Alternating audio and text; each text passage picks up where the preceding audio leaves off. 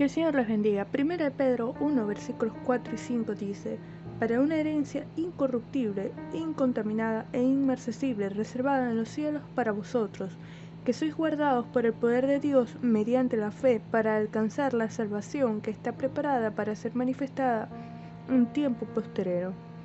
El apóstol Pedro le escribe a los cristianos que se encontraban en cinco provincias romanas siendo perseguidos, y en el versículo 3 les había dicho que alabaran, que exaltarán a Dios, Padre, en Jesucristo y por la obra del Espíritu Santo, por la esperanza viva, por la vida eterna que tenemos en Él, como primera razón por la que nos hizo renacer. Y la segunda es para una herencia, y no cualquier herencia, es una herencia incorruptible, es decir, que no se daña, ni se envejece, no se deteriora, no se puede destruir por ningún factor. Es incontaminada, es decir, que no se ensucia ni contamina, no se infecta, no tiene ningún defecto ni falla. Es una herencia inmarcesible.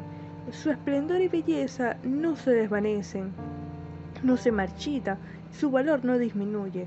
Y esta herencia está reservada en los cielos para nosotros Dios mismo la tiene reservada, la mejor caja de seguridad que pueda existir. Ahora bien, ¿cómo sabemos o cómo tenemos garantía de esta herencia?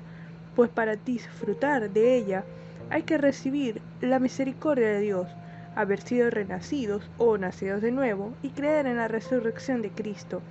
La evidencia es que somos guardados por el poder de Dios mediante la fe, haciendo un énfasis especial en que somos guardados, protegidos por su poder, nos da seguridad frente a cualquier situación que pudiésemos sentir que nos amenaza.